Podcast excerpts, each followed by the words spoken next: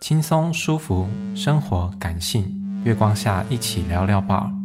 混音师十一月，主持人郭林、陈昭渊，就音乐制作。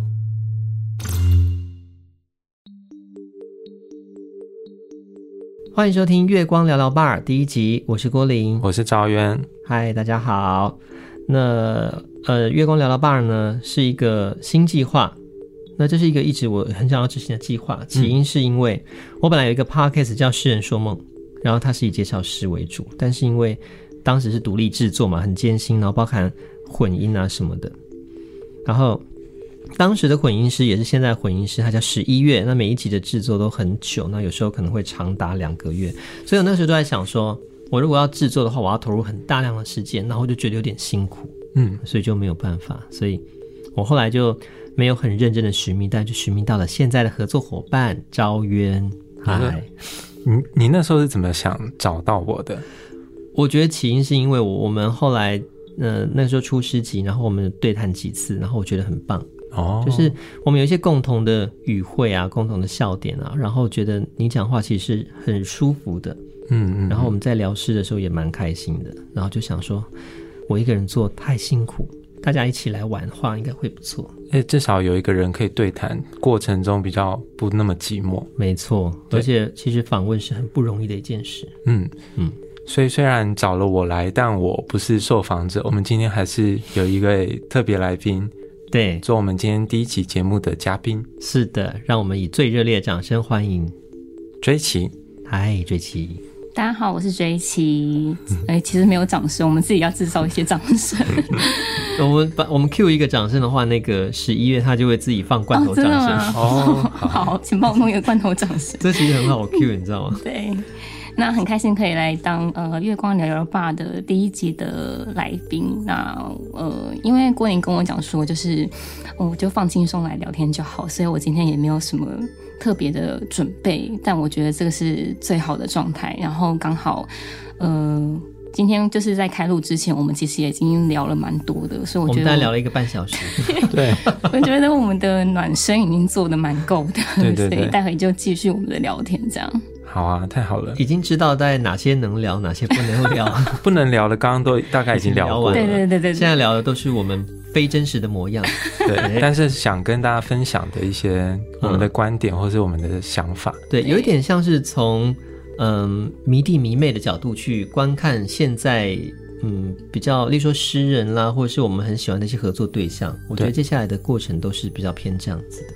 对啊，然后我们今天邀请追奇来嘛，那其实追奇的文字创作在。呃，网络上或者在社群上，大家都很熟知。那我们今天就会针对追奇的写作也好，或者说他在创作时的一些呃思考面向做一些讨论，嗯、但是。为了避免一切都是过度严肃，所以我们就其实是当做跟朋友聊天的状况来，嗯，想聊聊他在写作或在创作的时候到底都在想些什么事情。是的，我们就是放松聊，然后就是如果红酒的话，你现在就可以拿起来喝。对，我现在真的很想喝酒，我现在真的很想喝酒。我们刚刚还在说，锥琪千万不能在访问的时候给他喝酒，对，对，因为本人酒量很差，然后喝完之后可能就会呛掉，呛完之后就会睡着。但是你是喜欢喝酒的吗？我觉得在某些状态下，我会 enjoy 喝酒这件事情。所以，呃，如果我说那个心情适合喝酒的话，我就会特别想喝。像现在，我就觉得我蛮想要来一杯。是适合的，对不对？现在对对对对对。那我刚好问一下，你是你会抽烟吗？我不会，不抽烟。嗯，那所以喝酒这件事情对你来说啊，它算是生活的一个必须吗？还是说它是一种情绪抒发，或是对你的创作有什么帮助吗？我觉得算是比较算是情绪抒发的一个部分，因为它对我的生活并不是必须，就是我不是一个、嗯、呃爱酒的人，我不我称不上是一个爱酒的人。可是，在某些状态下，譬如可能呃比较低落的时候，或者是比较可能感性的时候，或者是像现在这种 moment，我觉得喝酒这件事情就会变成我会喜欢那个。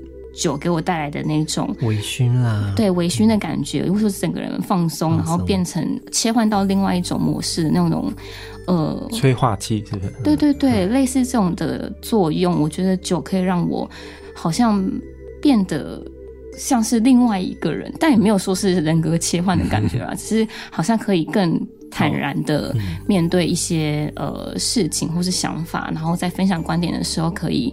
嗯，我觉得可能看得比较透彻一点，或者是在呃刚刚讲到情绪低落的时候，喝完之后可能会比较容易把自己内心摊开来给呃对方看、朋友看，然后呃对于整个抒发上来讲是比较嗯有帮助的。所以你喝酒基本上是会跟朋友一起喝，还是你自己在家里也会喝酒？哦，我比较是跟朋友喝的，比较不是那种一个人去买醉的、哦、的型，对。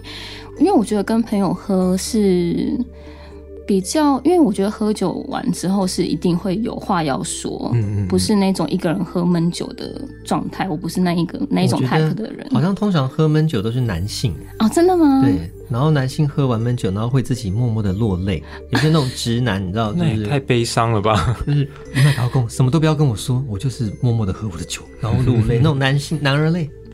我不是我，我觉得我，我觉得我就是要跟朋友一起喝，朋友一起喝酒，对，然后喝完可能讲一些伤心的事，嗯、但也有可能讲一些快乐的事，对对对。所以我还蛮喜欢我们上次三个人一起去喝酒啊，对对对，状态，对，对，那个夜晚就很美。嗯，跟郭林讲了蛮多，就是。一些不能讲的事情，例如说没有了。对啊，那我就觉得，嗯、呃，喝酒的时候，其实你的整个状态可以切换到一个你抒发自己心情比较自自然的状态嘛。对，那你在写作上是不是也会把自己切换到一个可以分享心情比较自然的状态？或者说，写作是不是帮助你切换到这个状态？嗯，我觉得有有两个面向，一个是写诗的时候，另外一个是写散文的时候。我觉得写散文或者是随笔这种东西的时候是比较不用切换的，它就像是我平常在对一个人说话，只是那一个人可能是我在写随笔的时候假想出来的一个可以诉说的对象，然后我自然而然的把。我想说的话给写下来，所以其实不用特别的模式切换。但是在写诗的时候，我觉得我会经过比较多的思考跟沉淀，然后去想象说，呃，我要内心要有什么画面，然后我想讲的话到底是什么，我如何把呃我想诉说的一件白话的事情让它隐形起来，就是变得比较。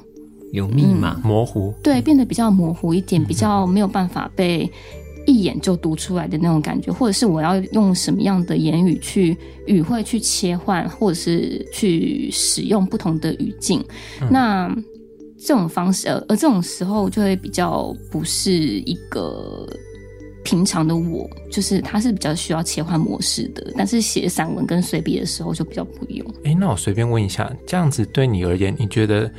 呃，诗跟散文哪一个比较像酒？我觉得是，哎、欸，好奇怪，我觉得是诗，哎，嗯，因为诗其实就是朦胧朦胧的，啊，对啊。然后你，你其实有的时候，我我觉得蛮有趣的是，自己写完一首诗，然后那个当下，其实你知道你在讲的事情是什么，就是这首诗背后的真正的意义。呃，意义是什么？你是清楚的。可是过了一段时间之后，你再回去看你的写的同一首诗的时候，嗯、有的时候你其实其实是忘记了，嗯、或是你没有办法再去很明确的分辨说，哎、嗯，你到时那个时候的故事到底是为什么会写下这些句子？嗯、但其实散文是很直面的，然后你可以很直接的去。呃，理解到说，哎，那个时候的情境是怎样，但诗不一样，嗯、所以我觉得酒有点，如果说要像酒的话，我觉得诗比较贴切一点，嗯、因为其实喝酒就是让自己处在一个微醺、蒙蒙的状态，嗯、然后有点非现实。对对对对对对。所以这样听起来，就是你在写散文的时候，相对是比较清醒的，对不对？对，是是是是。可是，哎，我觉得有点。有点奇妙的是，相对比较清醒，可是，在写诗的时候，却是需要比较多思考的。对，我刚刚就是发现这件事很有趣，因为你反而说写散文你是很直觉，然后在写诗反而你要布局，嗯、要设计很多东西。嗯，可是那一个过程却蛮像在喝酒的。对，我觉得到底其实很奇妙，但我诚实的来讲，就是这样子没有错。我觉得可能是我对于写诗和写散文这两件事情还是有呃不一样的自信度吧。就是我觉得我对于写诗这件事情还是比较嗯相对没有那么放松去写的，就是、哦、对，就是嗯、呃，我觉得写出来的东西要可以被我称的。被自己认定成是一首诗，我觉得这是需要某个程度的嗯自我认可，嗯，对。但是写随笔这种东西，我就会比较放松、随意的去去创作、去写，所以比较没有那么多的考量，嗯嗯。但诗就会比较有考量一些。所以你的诗的创作其实是很久很久才会产出一首，对不对？嗯，其实你是说写作的时间吗？对，如果说你今天对啊，对于这首诗你的认可是还没有突破自己那一关的话，你就会花更多的时间去创作。呃，我觉得我写诗是我自己来看了，我不确定读者怎么看，但是我觉得我有些诗是很快产出的。嗯。就是当下感觉到的，对对对对对，然后它可能很短，嗯，它可能就会呃产出时间就是相对快速，然后它可能也会相对直觉性一点，嗯、但是有些诗是像刚刚导演讲的，是需要经过布局的，嗯、那那些那那些诗对我而言就会比较不一样，它产出时间就是真的比较久一点，嗯、然后可能要讲的事情也是比较复杂一点，但这些。对我来讲，其实都是诗，只是我可能在不同的时期会呃写哪一类的诗比较多一点，这样子。嗯，不同的时期写哪一类的诗比较多，是取决于你当时的生活跟心理状况嘛，对不对？对对对对。所以那其实应该是因为你一开始的感受力就够强，就是你因为就我所认识的追奇，就是你其实感知这个世界的能力真的很细腻，就是因为像我们通通常面对某一件事情，我们的。感知都会比较单一，会比如说好快乐哦，或是就好悲伤哦什么。嗯。但是我觉得你对于同一件事情，你会有各种复杂的感知状态，就你它可能有快乐的成成分在，然后也有一些忧郁，然后也有一些什么。对。然后我觉得你捕捉的很好，就是你这个感知的能力很细腻，是是这样吗？你好像，我觉得你好像呃，从你刚刚讲的那一段，我觉得。我觉得说中了，就是我看待这个世界的一些事情的观感，就是我觉得没有一件事情是百分之百快乐的，嗯，然后也没有一件事情是百分之百悲伤的，嗯，就每一件事情里面都混杂着很多不同的好的成分、坏的成分，所以你今天在讲一件对你而言很幸福的事情的时候，也许你是用呃哀伤的口吻去说的。那你今天在讲一件悲伤的事情的时候，其实那个悲伤可能对你而言是幸福的，嗯，就是我觉得都会有这种情况出现，所以嗯，我自己还蛮享受在这样子看世界的方式，我觉得这是比较多层面的，让我可以嗯，可以去理解到比较多事情带给我来，呃，事情所带给我的意义跟。嗯，影响就是我可以得到比较多不同层面的收获，这样。嗯嗯。但我觉得也就是因为这样，所以写作者在关注同一个主题的时候，他可以带出他自己的个性，因为这包含了你消化过这件事情，你对他的看法，或者说你如何重新诠释或观察这个东西。嗯，对对对。不敢当，不敢当。对啊，而且因为你其实，因为你自己之前有经营一些专业啦，或是 IG 啊，然后你写出来的一些东西，不管是诗或是散文，其实你 catch 到的那些面向，因为是很多元、很复杂的。其实我觉得很多人会因为你写的这些作品，然后得到一些力量，然后或是有一些共感，所以我我就会觉得说，这可能是你的天赋。嗯，对，嗯，你自己是怎么看待这件事情？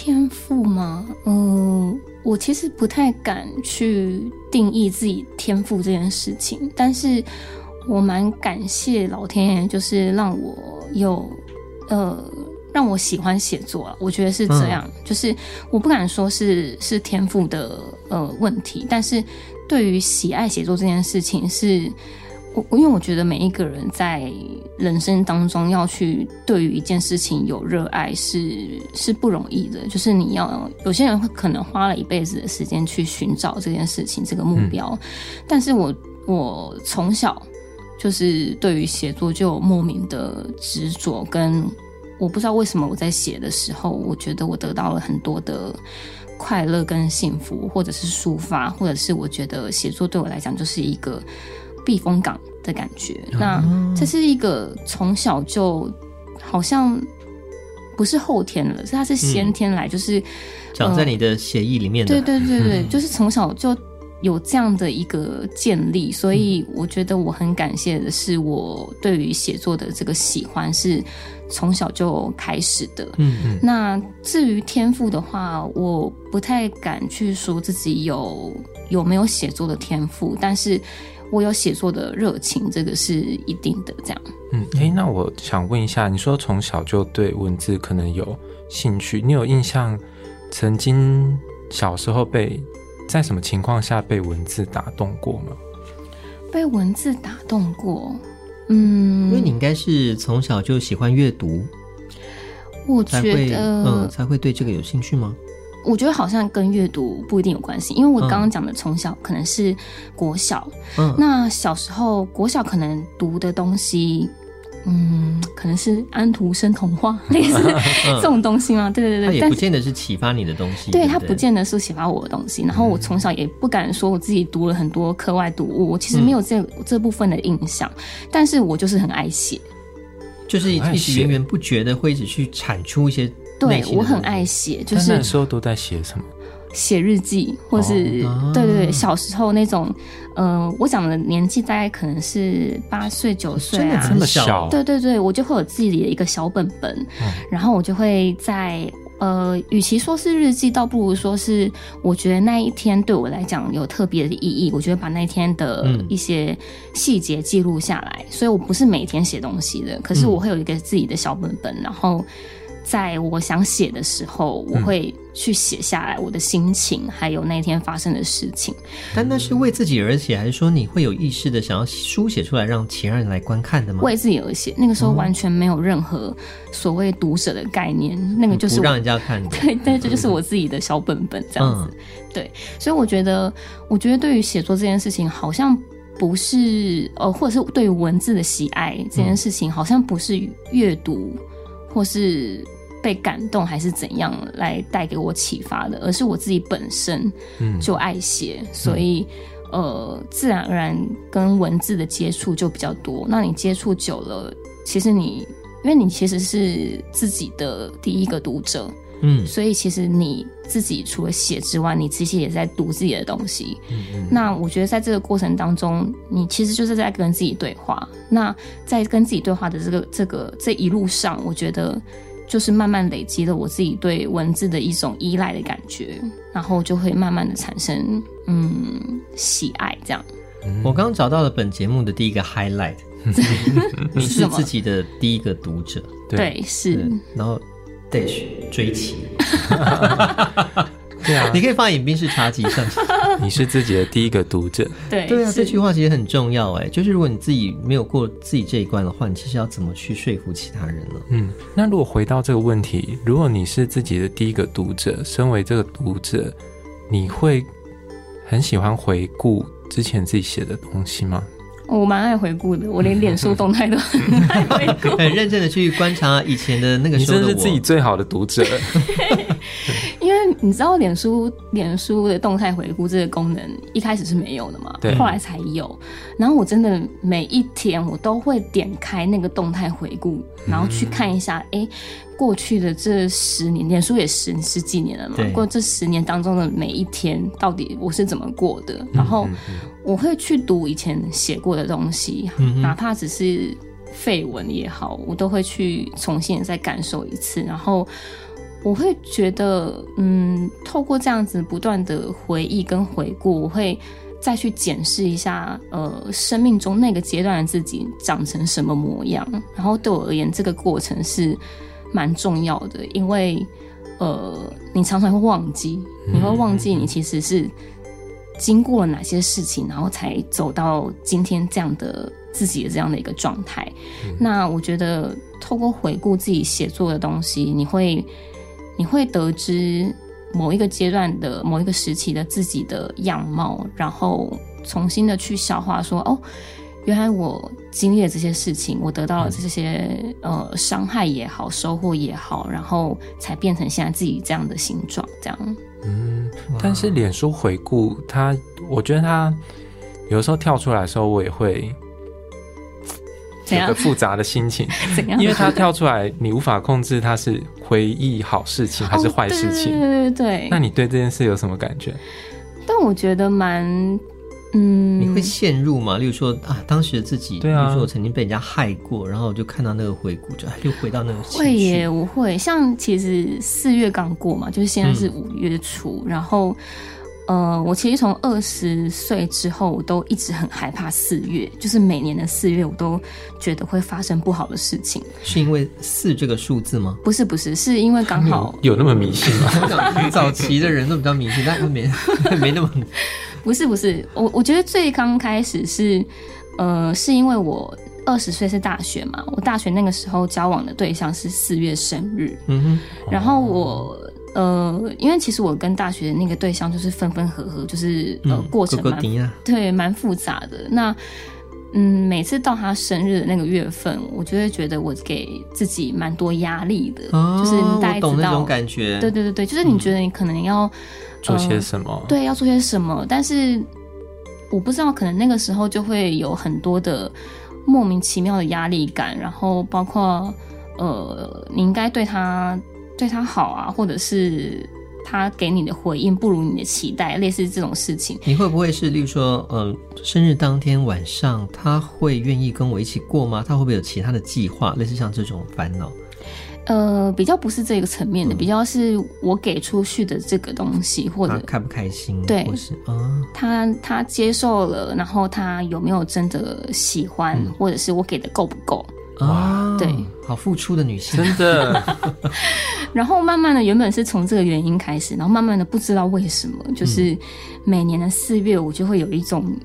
阴霾存在的感觉，就是好像又来了，就是对，就是即使后来已经分手了嘛，嗯、但每年四月好像当四月又，因为其实每个月，呃，我们客观来讲，每个月或是呃人在过日子，本来就会发生不好的事情。对啊，对，但四月、啊，对对对对对，嗯、但是每到了四月就是这样子，一年一年过下来的时候，只要在四月发生不好的事情，我就会有那个阴霾出现，说啊，你看。果然是四月，对，果然是四月，又是四月，就像怪给水逆一样。对啊，对，四月就是你这辈子的水逆。对对对对对对。然后，哎，为什么会聊到这一题啊？刚刚是说，如果回顾到是不开心的事情，对对，会不会让你陷入？是。然后，因为我因为我前几年就是有过状态非常差的呃时候，然后。那个时候刚好也是在某某呃某一年的四月，就大概三四年前的四月，然后就是状态真的是差到就是呃差点要离开这个世界这样子。嗯嗯、那那个时候其实有写下蛮多东西的，所以那一年的四月对我来讲就是有很多的文字记录。那刚刚讲到我的回顾，就是我又回顾那一年的四月的时候，其实我会有很多不一样的。新的体悟，对不对？对，我会觉得说哇，就是呃，好像每一年这样讲，好像有点怪怪的。就是因为我那一年三四年前的四月，就是差一点要离开嘛，嗯、那所以每到呃过了那一年之后的四月，我就会觉得，哎，我又过了一年了，嗯、就是又重生一年的感觉。嗯、就其实原本我三十年前应该要离开的，开或是差点要离开的，但是我又活下来了，所以我是我的生还的一个月份。嗯，然后我好像又重新开启了第二人生，所以四月对我来讲就是一个会重新再陷入的一个循环的关卡，对，对，漩涡。嗯嗯。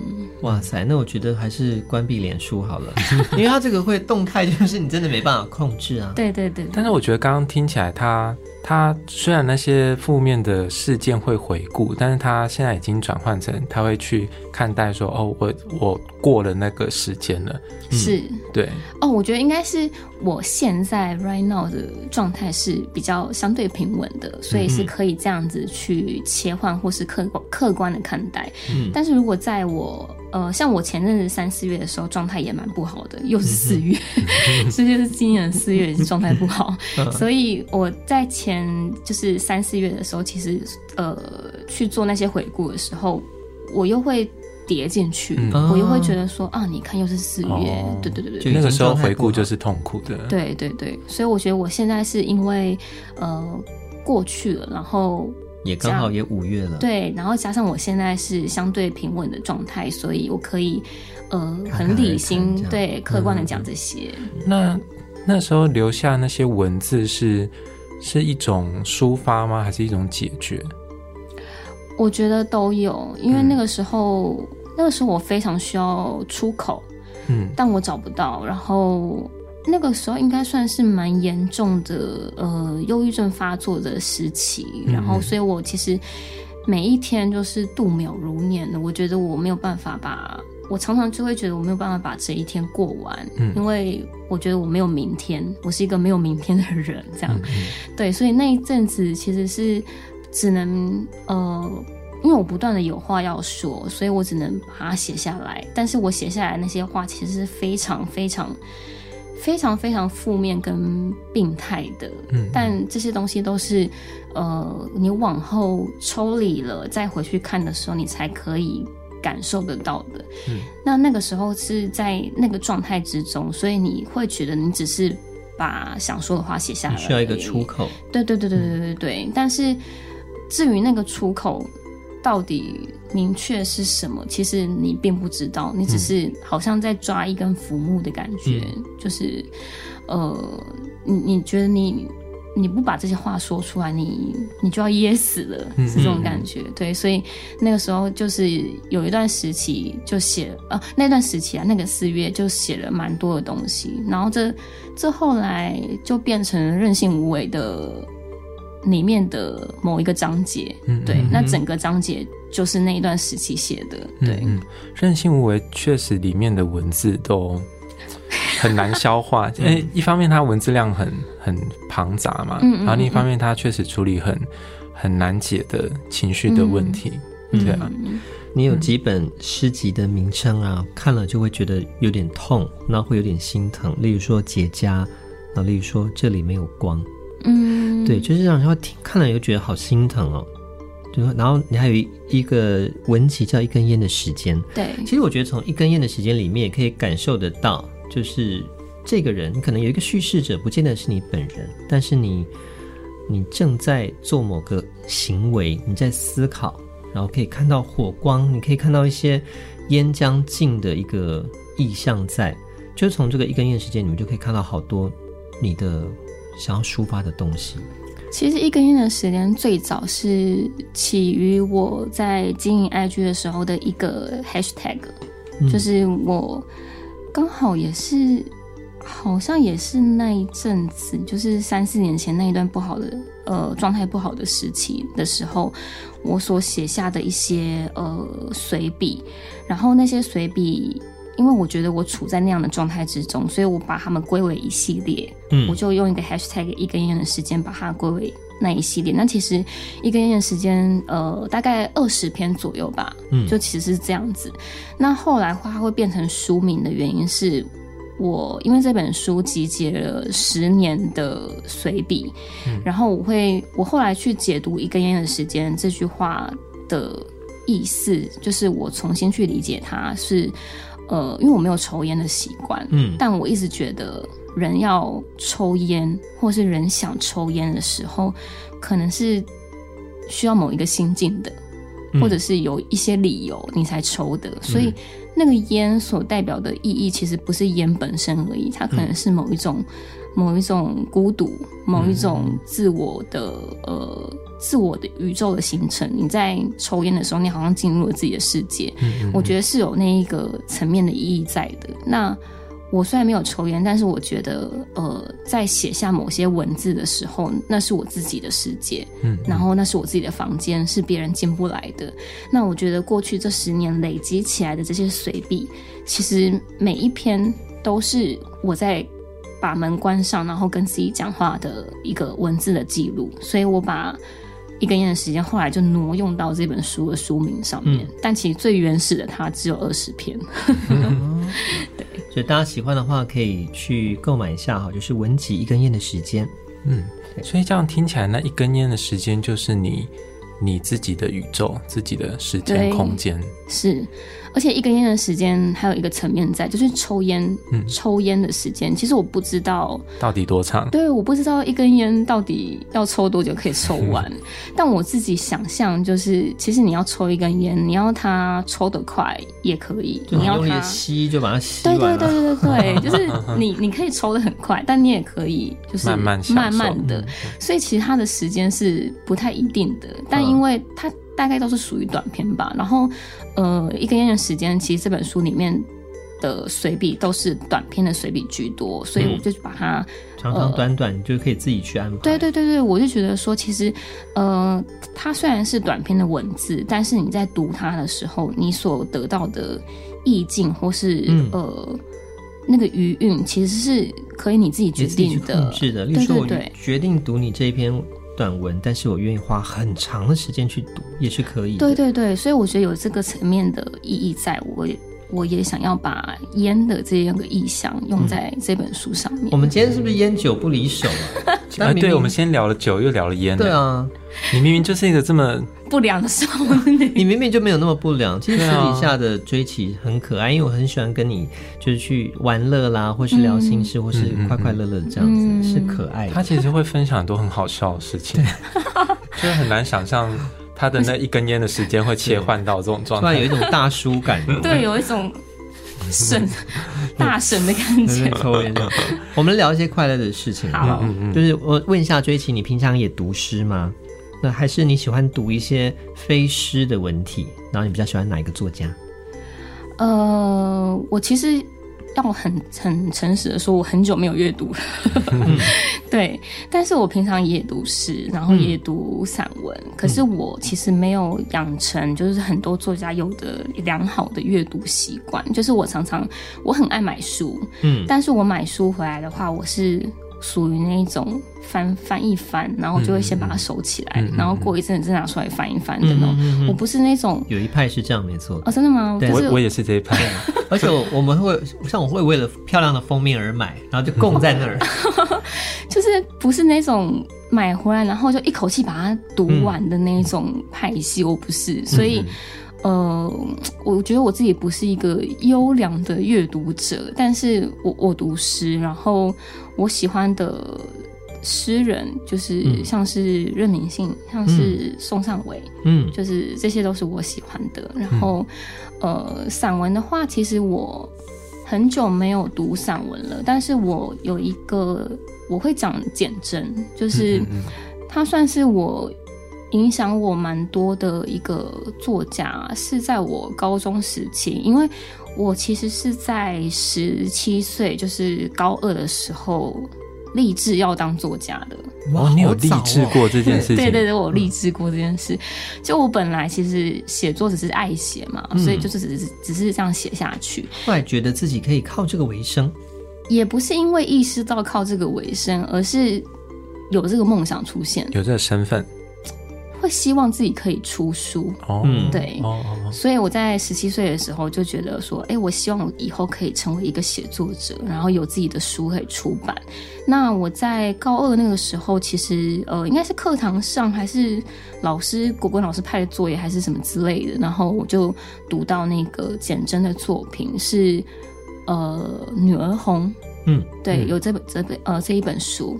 啊，我想起来了，是我那个时候的国文老师，呃，高一的国文老师送我的书，就是他把他们家的旧书清仓，然后就给了我超多本，嗯、然后其中一本就是《女儿红》，然后我那个时候花了一点时间把这本书读完，然后我常常就是，呃，在读这本书的时候读到落泪，真的哦，对，然后我会发现我被里面的一些呃句子的写法，还有一些情感的描述跟情节的描述，就他只是在。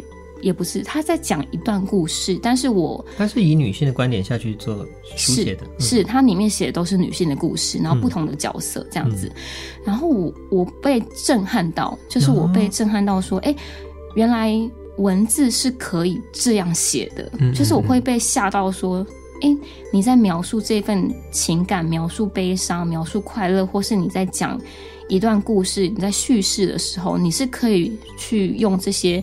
譬喻啦，或是转化啦，嗯、或是这种，对他的技巧上是让你非常的对。可是因为有些人在呃使用技巧的时候可能会过度，或者是说炫技，对，或者是说它本身的意涵并不足以去支撑它的、嗯、呃修辞的技巧，就是它的修辞大于它原本的意涵，那这样子会显得空洞嘛？对、嗯。可是那本书完完全全没有，就是我觉得它很浓烈，很浓烈，然后。嗯技巧也很棒，呃，对，就是它完完全全就是两者兼具。嗯、然后我在读的时候，就是常常读到哭出来，推成这样的吗？真的，对我呃，但我到现在，我其实十七岁读完之后，我就没有再重读一次过了。嗯、可是那个那个深刻的感觉，对我一直到现在都还记得。嗯、那我那个时候就是看完那一本书，我就觉得。哇，就是原来写作是可以做到这些事情的。嗯、然后你讲一段故事的时候，你是可以这样子去说的。你这样子的说话方式，嗯、我好羡慕，我我好想成为呃，可以这样，对对对，可以这样子说话的人。所以呃，我我觉得如果要讲散文作者的话，我会讲简真。对，了解。但其实我不，我也称不上是什么书迷，因为简真老师后来。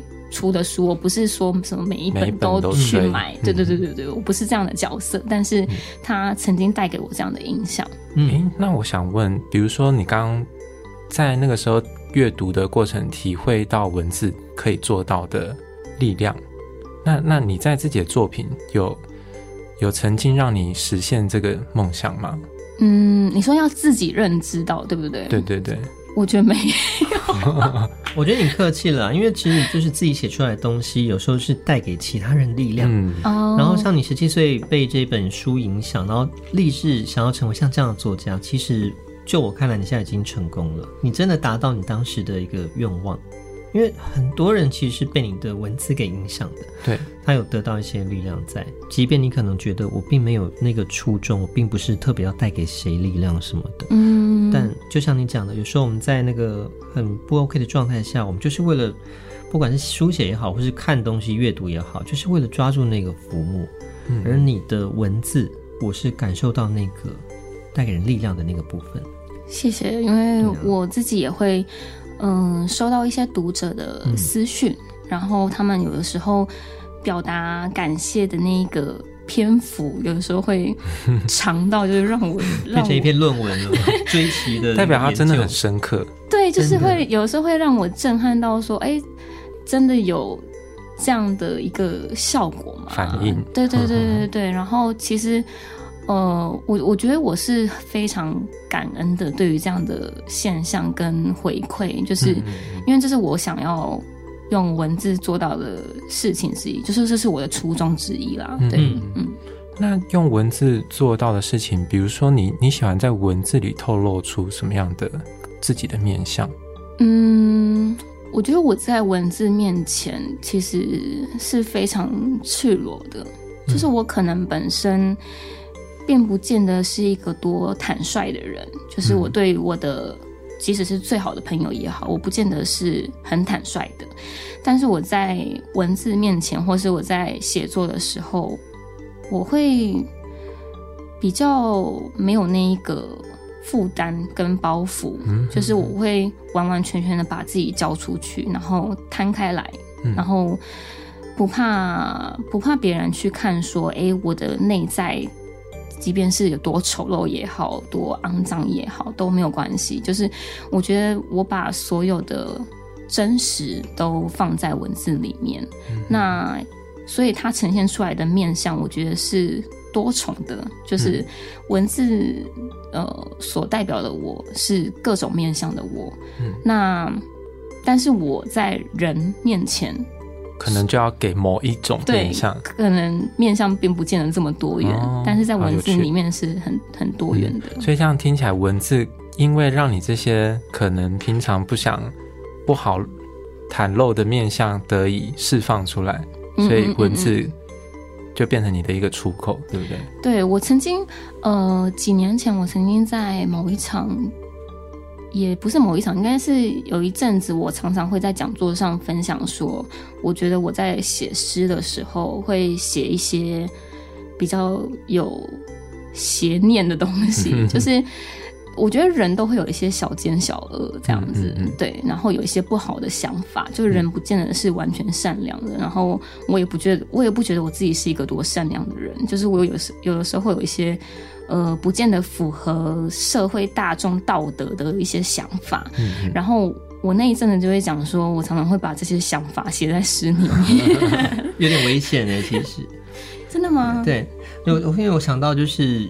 有一些路怒症的朋友，就是他们在开车的时候都会讲：“哇，撞死你！哇，撞死你！”因 为前面那个有路人走过的时候，我都想：“哇，这个呢也太真实了吧！”但像这种东西就不能被书写出来啊，嗯、因为它就是一个不符合大众道德标准的东西。对对对，对，所以有时候像我们遇到这种东西，就必须转化。嗯嗯嗯，或是隐藏这样。所以转化跟隐藏其实就是文学的技巧。对啊，对对，所以其实这些。创作的技法，让一件事情可以有不同的角度去观看。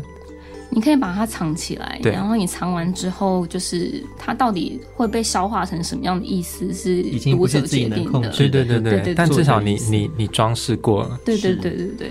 那这样讲起来，刚刚说这些东西让你喜欢展露的这些面相嘛？那你有没有在创作的时候不小心展露了什么面相？可是其实你不想被人家看到。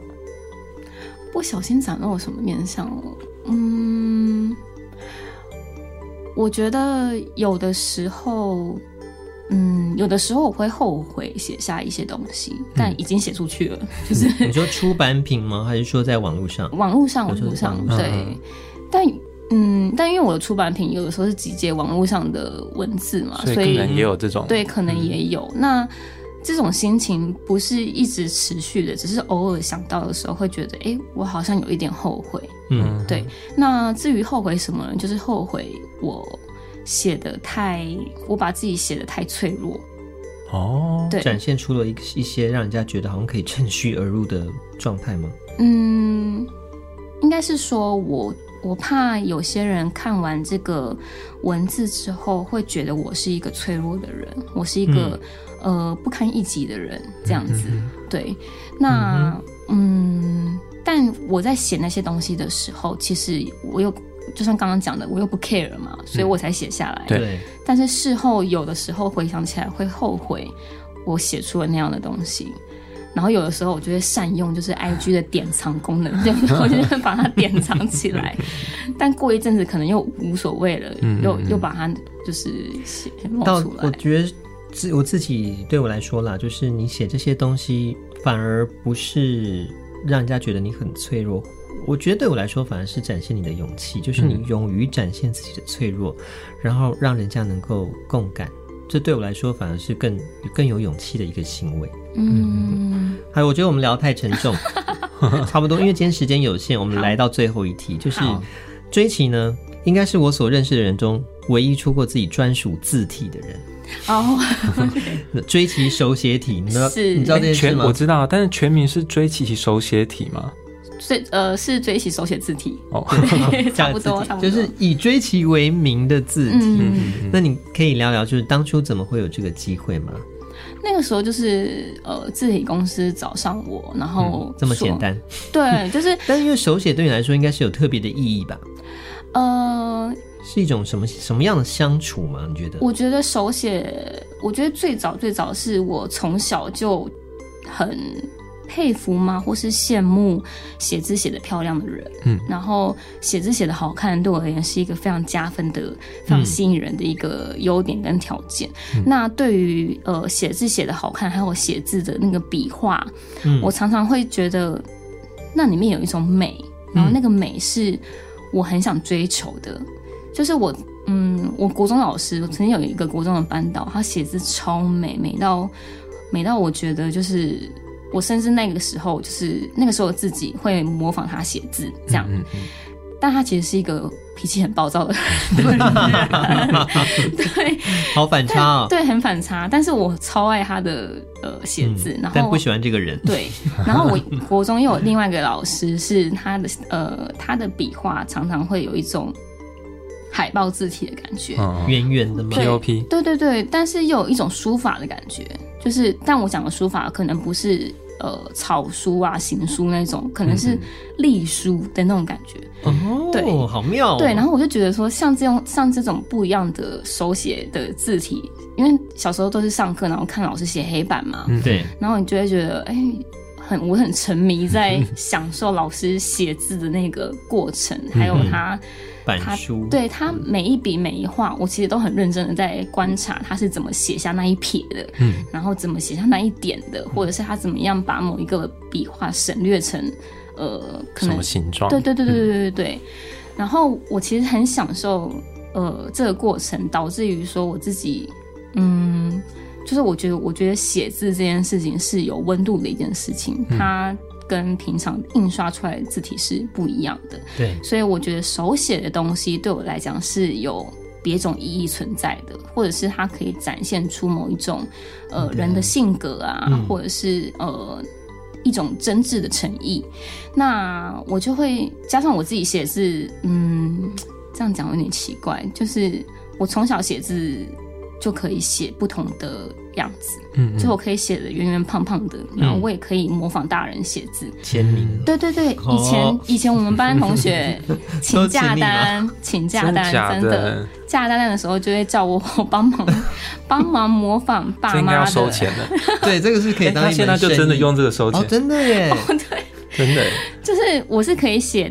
那个时候我们小孩嘛，就我们就会写大人的字体，嗯、对，然后那个时候就是班上的同学就会拜托我模仿他妈妈写字，或者模仿他爸爸写字，对，然后 犯罪，然后签名，对，所以我其实可以写圆圆胖胖的，然后也可以写那种大人的利落优雅的那种，对对对对对，嗯、然后我就觉得写字其实对我来讲是。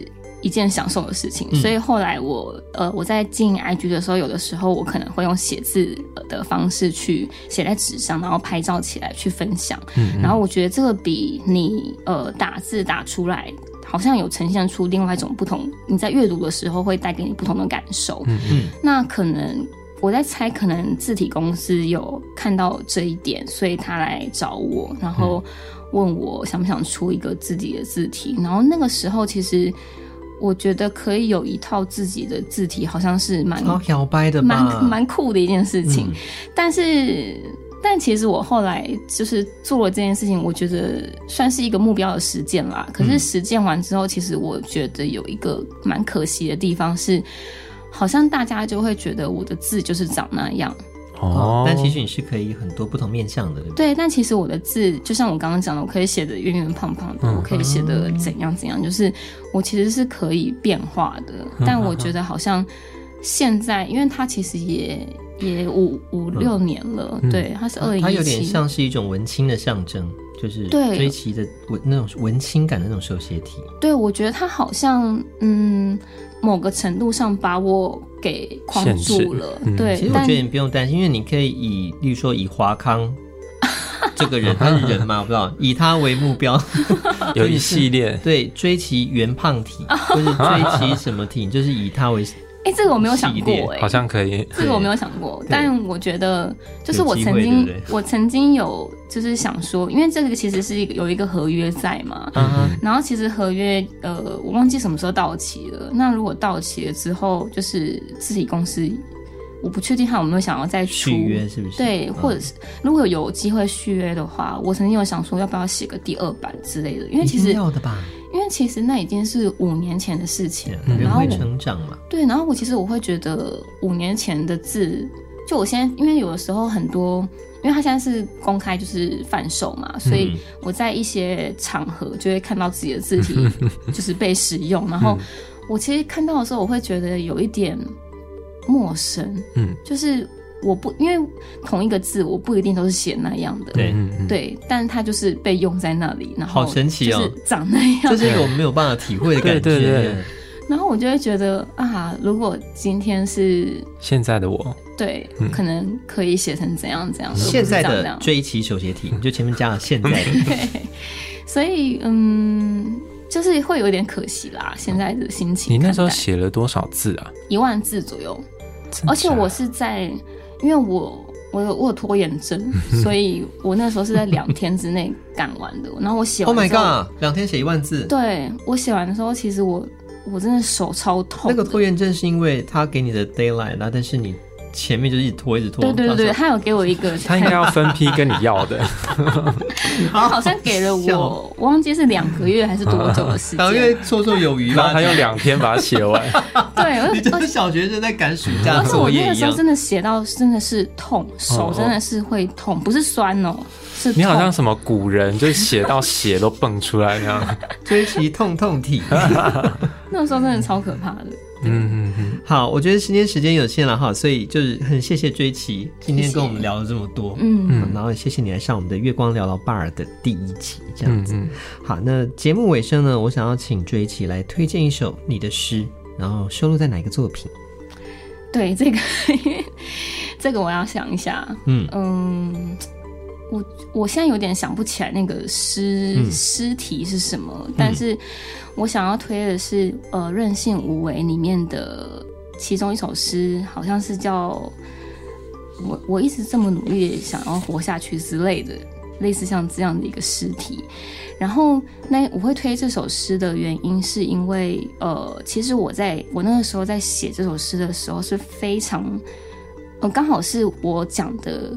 那刚刚讲的那一段时期所写下的作品，嗯，然后那段时期因为非常不好，所以我在写的时候其实是非常直觉的写下来，因为我就是想要说这些话，嗯，所以我就把它很没有经过任何的修饰啊，或是基本上那首诗没有任何的技巧可言，就是我脑袋中想到什么字跟句子，我就写下来。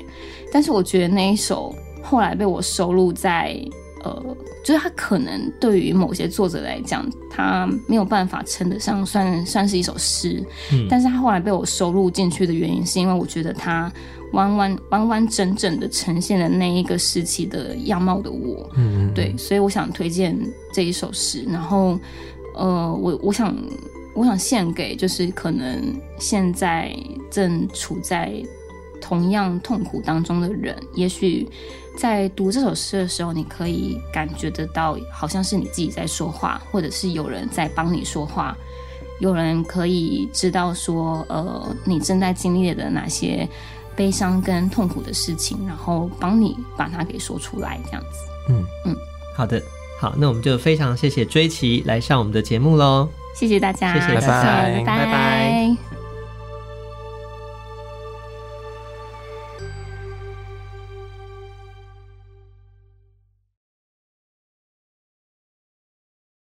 我一直那么努力的活着。我知道悲伤和痛苦不能比较，我知道比上不足，比下有余。我知道自己的幸福已经赢过很多人，所以要知足感恩。但在此刻还是非常非常的绝望，因为我是那么努力的活着，这些人却始终不知道我在对抗的是什么。我已经努力了，但没有人看见这份努力。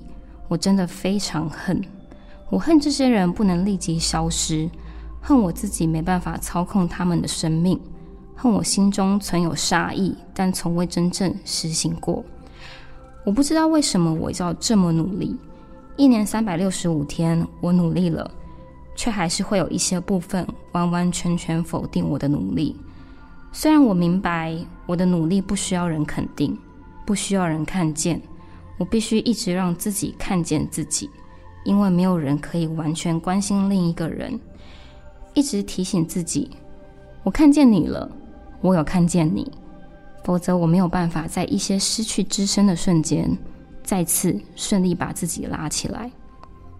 我可以清楚感觉到自己进步了，因为努力，所以进步了。也许三四年前，我在这样的时刻，又会去伤害自己。可是现在的我没有，我只是在哭，我只是在重新建立起防御，想着那些“你不要以为吃药就很了不起”的句子，然后默默把这些句子丢进垃圾桶。垃圾桶已经满了，我会自己烧掉。这个世界要不是别人死，就是自己死，没有办法一起死，很遗憾，很冰冷。很多人不懂。有的时候，死并非威胁或抗议，死是选择，是念头。念头是应该被允许的，保有产生念头的空间和自由是比较健康的。所以，我也尽量的让自己自由。我渐渐没有什么愿望，夜很深的时候，愿望会变得渺小。我的愿望就是希望那些人去死，我的愿望就是干净，就是健忘。就是粗神经，我想要砍断大多数的神经，砍到只剩下吃饱睡、睡饱吃的生活。我自己一个人半残的在走，我一个人走了很久很久很久。